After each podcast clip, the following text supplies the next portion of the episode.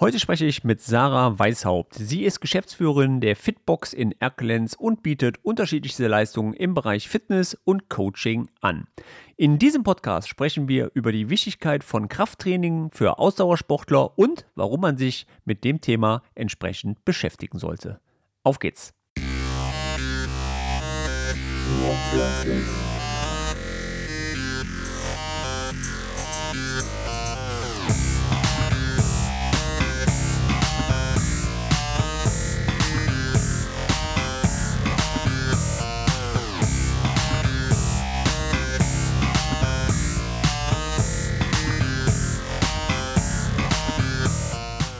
Hallo Sarah, wo erwische ich dich? Hallo, ich bin gerade in meinem Studio in Erkelenz. Ähm, für alle die, die dich jetzt noch nicht kennen, das werden wahrscheinlich einige sein, würdest du dir mal ganz kurz vorstellen, wer du bist, was du so machst und äh, wo du deine Schwerpunkte so draufgelegt hast. Ja, klar. Also ich bin Sarah und ich bin 27 und ausgebildete Gesundheitstrainerin. Ähm, bedeutet, ich beschäftige mich mit allem, was die Gesundheit ähm, erhöht, erhält und die Lebensqualität erhöht und habe mich letztes Jahr Juli 22 damit auch selbstständig gemacht mit einem eigenen Studio für Personal EMS Training. Da liegt der Schwerpunkt auf ähm, elektrischer Muskelstimulation, dafür steht EMS, also auf Training, das man möglichst zeitsparend, effektiv und sicher machen kann. Und genau, und da sind wir bei einem, richtigen Thema, denn heute geht es ja um das ganze Thema Krafttraining im Ausdauersport. Und wir haben ja nie Zeit für Krafttraining, wir Ausdauersportler, denn wir müssen ja laufen, Radfahren und schwimmen. Also bei meiner Person zumindest. Oder andere gehen halt nur laufen oder nur Radfahren. Ähm, warum ist gerade für diese Personengruppe das Krafttraining so wichtig? Also es ist vor allem wichtig, um die Ausdauerleistung zu erhöhen, weil das tut Krafttraining erwiesenermaßen. Da gibt es einige Studien zu, die das belegen. Ähm, liegt daran, dass durch das Krafttraining klar, logischerweise Muskeln trainiert werden ähm, und dadurch die Muskeln aber langsamer ermüden, also man hält länger durch. Man erhöht auch seine Maximalleistung, sprich beispielsweise beim Joggen die Geschwindigkeit, die Laufgeschwindigkeit. Und ganz, ganz wichtiger Punkt, die Muskeln schützen die Gelenke, Sehnen und Bänder. Das heißt, das Verletzungsrisiko ist auch deutlich geringer. Was ist denn für dich äh, oder was verstehst du unter Ausdauer oder beziehungsweise über ähm, Ausdauersport? Also für mich sind AusdauersportlerInnen Leute, die ähm, Sport machen, um einer Belastung länger standzuhalten. Also sprich, wenn ich ähm, merke, ich gehe joggen und bin danach aber komplett K.O. und müsste eigentlich in Sauerstoffzelt, dass ich dann dafür mir ein bisschen ähm, ein Training überlege, Schritt für Schritt ein, zwei, drei, vier, fünf Kilometer laufe, damit ich dann die fünf oder zehn Kilometer länger und besser durchhalte. Und ja, dann gibt's natürlich da noch so ein bisschen Unterscheidung zwischen Freizeit und Leistungssport, aber das ist ja klar. Ähm, aber genau, das ist so das, das Grundding für Ausdauersport, meiner Meinung.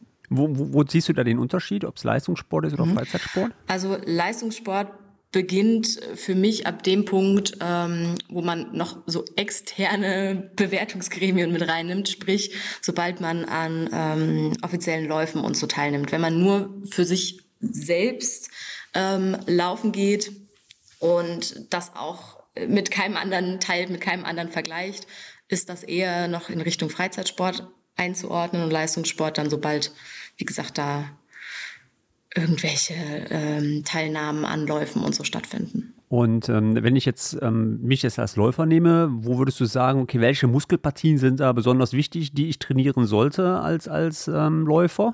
Also jetzt beim, beim Beispiel Laufen ähm, Klar, also man braucht natürlich die Beine besonders, ähm, aber das Wichtigste ähm, ist eigentlich so die, die Stoßbelastung. Ähm, das heißt ja, jedes Mal, wenn man den, den Fuß aufsetzt auf den Boden, geht eine Stoßbelastung durch den Körper und die landet, wenn man keine ausreichende Muskulatur hat, direkt in den Gelenken, also in den Knien, den Hüftgelenken, der Wirbelsäule. Und daraus ergibt sich auch, was man besonders trainieren sollte, nämlich vor allem so die Rumpfmuskulatur, um die Wirbelsäule zu schützen und halt noch so wie die Beinhüftmuskulatur, um da die Stabilität auch zu erhöhen. Ist das eine besondere Trainingsform, die du dann auch empfiehlst? Ähm, also gibt es auch Leute, die bei dir dann hinkommen und sagen, okay, ich möchte jetzt, sage ich einfach mal, fünf Kilometer laufen oder zehn Kilo oder einen Halbmarathon oder Marathon mhm. laufen und äh, du coachst sie dann dabei auch oder ähm, machst du da so einen richtigen Trainingsplan oder wie gehst du da vor? Ja, genau. Also bei mir im Studio ist es so, dadurch, dass es ein Personal Training ist, hat jeder seinen individuellen Trainingsplan, weil halt auch jeder mit eigenen Zielen und Voraussetzungen ankommt. Also ich würde da jetzt auch einen Läufer anders trainieren als ein Radfahrer beispielsweise. Ähm, ja, genau. Also ganz klar, ja. Und ähm, wie würdest du, wie, wie gehst du dann bei sowas vor? Sagst du dann, okay, wir müssen erstmal eine Grundausdauer haben oder fängst du dann auch gleich mit dem Krafttraining parallel an? Auf jeden Fall parallel. Also bei mir sowieso hat man einmal die Woche ähm, das Krafttraining und einmal die Woche das Cardio-Training. Ähm, zusätzlich dazu, wenn man natürlich jetzt Richtung Marathon laufen gehen möchte, muss man natürlich häufiger Lauftraining einbauen, das ist klar.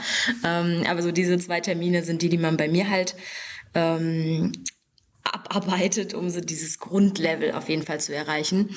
Ähm, und beim Krafttraining fängt man dann immer erstmal mit einem Ganzkörpertraining an, gerade wenn der Kunde, die Kundin noch keine Erfahrung damit hat und da noch nicht viel gemacht hat, dass man diese Grundstabilität aufbaut und guckt dann, dass man den Fokus setzt auf Wirbelsäule, Hüfte, was auch immer je nachdem. Jetzt ist es ja so, dass bei uns gerade das Gewicht immer so ein bisschen die Rolle ähm, spielt. Du hast ja schon gesagt, dass ähm, ich glaube, man spricht doch vom dreifachen Körpergewicht, ne, was dann auf die Muskeln wirkt, wenn man ähm, aufkommt auf dem Boden.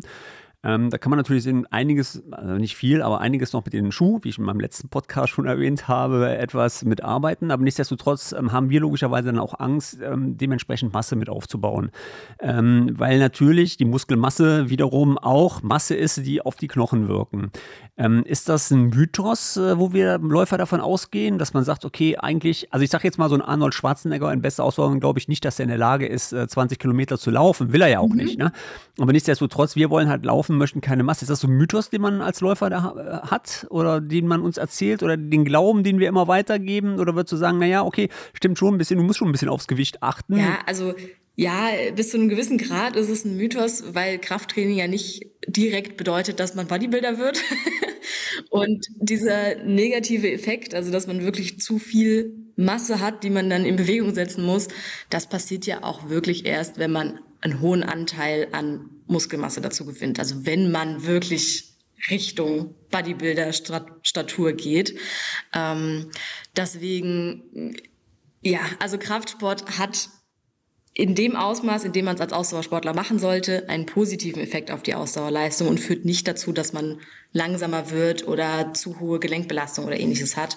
Also da überwiegt auf jeden Fall der Vorteil im Vergleich zum Nachteil. Ähm, ich denke, dass man wahrscheinlich in deiner Berufsbranche auch Kenntnisse haben muss von der Physiotherapie.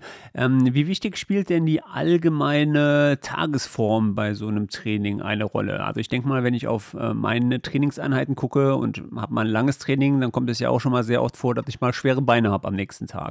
Ja, klar. Also ich frage auch äh, jeden, jedes Mitglied, wenn es hier reinkommt, erstmal, wie geht's dir, wie ist dein Tag, wie fühlst du dich? Ähm, einfach weil man die, die tagesaktuellen Empfindungen immer mit reinnehmen sollte ins Training. Sprich, wenn man jetzt komplett übersäuerte Beinmuskeln hat und äh, das einfach noch sehr stark merkt vom Training, würde ich hier das Beintraining rauslassen. Es geht ja auch immer darum, dass sich die Muskulatur wieder erholen kann. Das ist ja der Part, wo sie stärker wird. Und ähm, wenn wir da direkt wieder reintrainieren, ja, macht das einfach keinen Sinn. ähm, deswegen sollte man immer auf ausreichend Erholung achten und ähm, da immer in einem guten Austausch sein zwischen Ausdauer und Krafteinheit, ja. Du hattest am Anfang schon mal von deinem EMS-Training gesprochen. Was äh, stellt man sich denn darunter vor? Beschleunigt man dadurch die Trainingseinheiten oder welchen Mehrwert bringt mir so ein EMS-Training? Äh, ja, genau. Also das ist einfach eine Methode, um das Ganze dann nochmal ähm, zu intensivieren, beziehungsweise dafür zu sorgen, dass man nicht so viel Zeit investieren muss. Weil das äh, EMS-Training funktioniert darüber, dass die Impulse die Muskeln stimulieren. Also es kommt von außen nochmal zusätzliche ähm, Stimulation, die auf den Muskel einwirkt.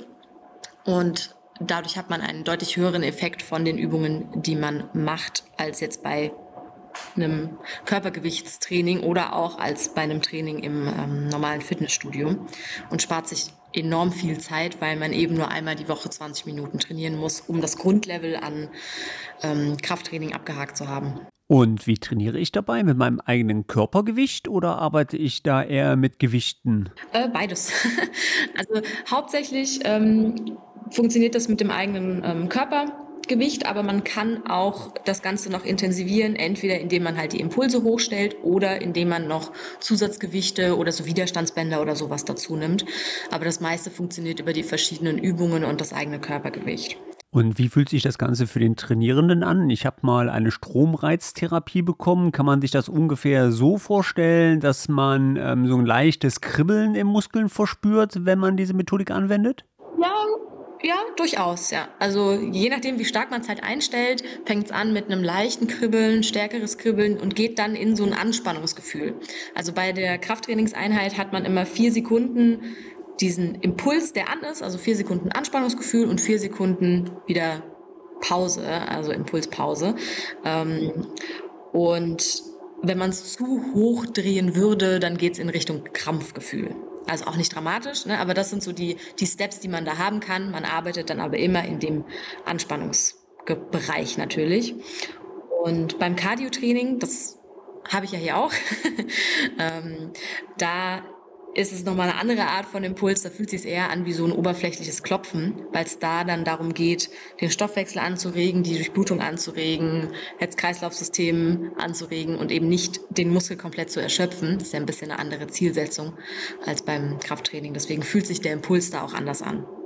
Wenn sich jetzt einer meiner Zuhörer für ein Training bei dir interessieren würde, du hattest ja gesagt, du bietest ja mehrere Säulen an, einmal EMS Krafttraining, dann Ernährung, dann Personal Coaching. Ähm, wie setzt sich bei dir so eine Mitgliedschaft zusammen und was kostet sowas, äh, wenn man sich dafür interessiert? Also es gibt natürlich verschiedene Modelle. Es gibt ähm, Mitgliedschaften ohne Laufzeit, es gibt Mitgliedschaften mit Laufzeit.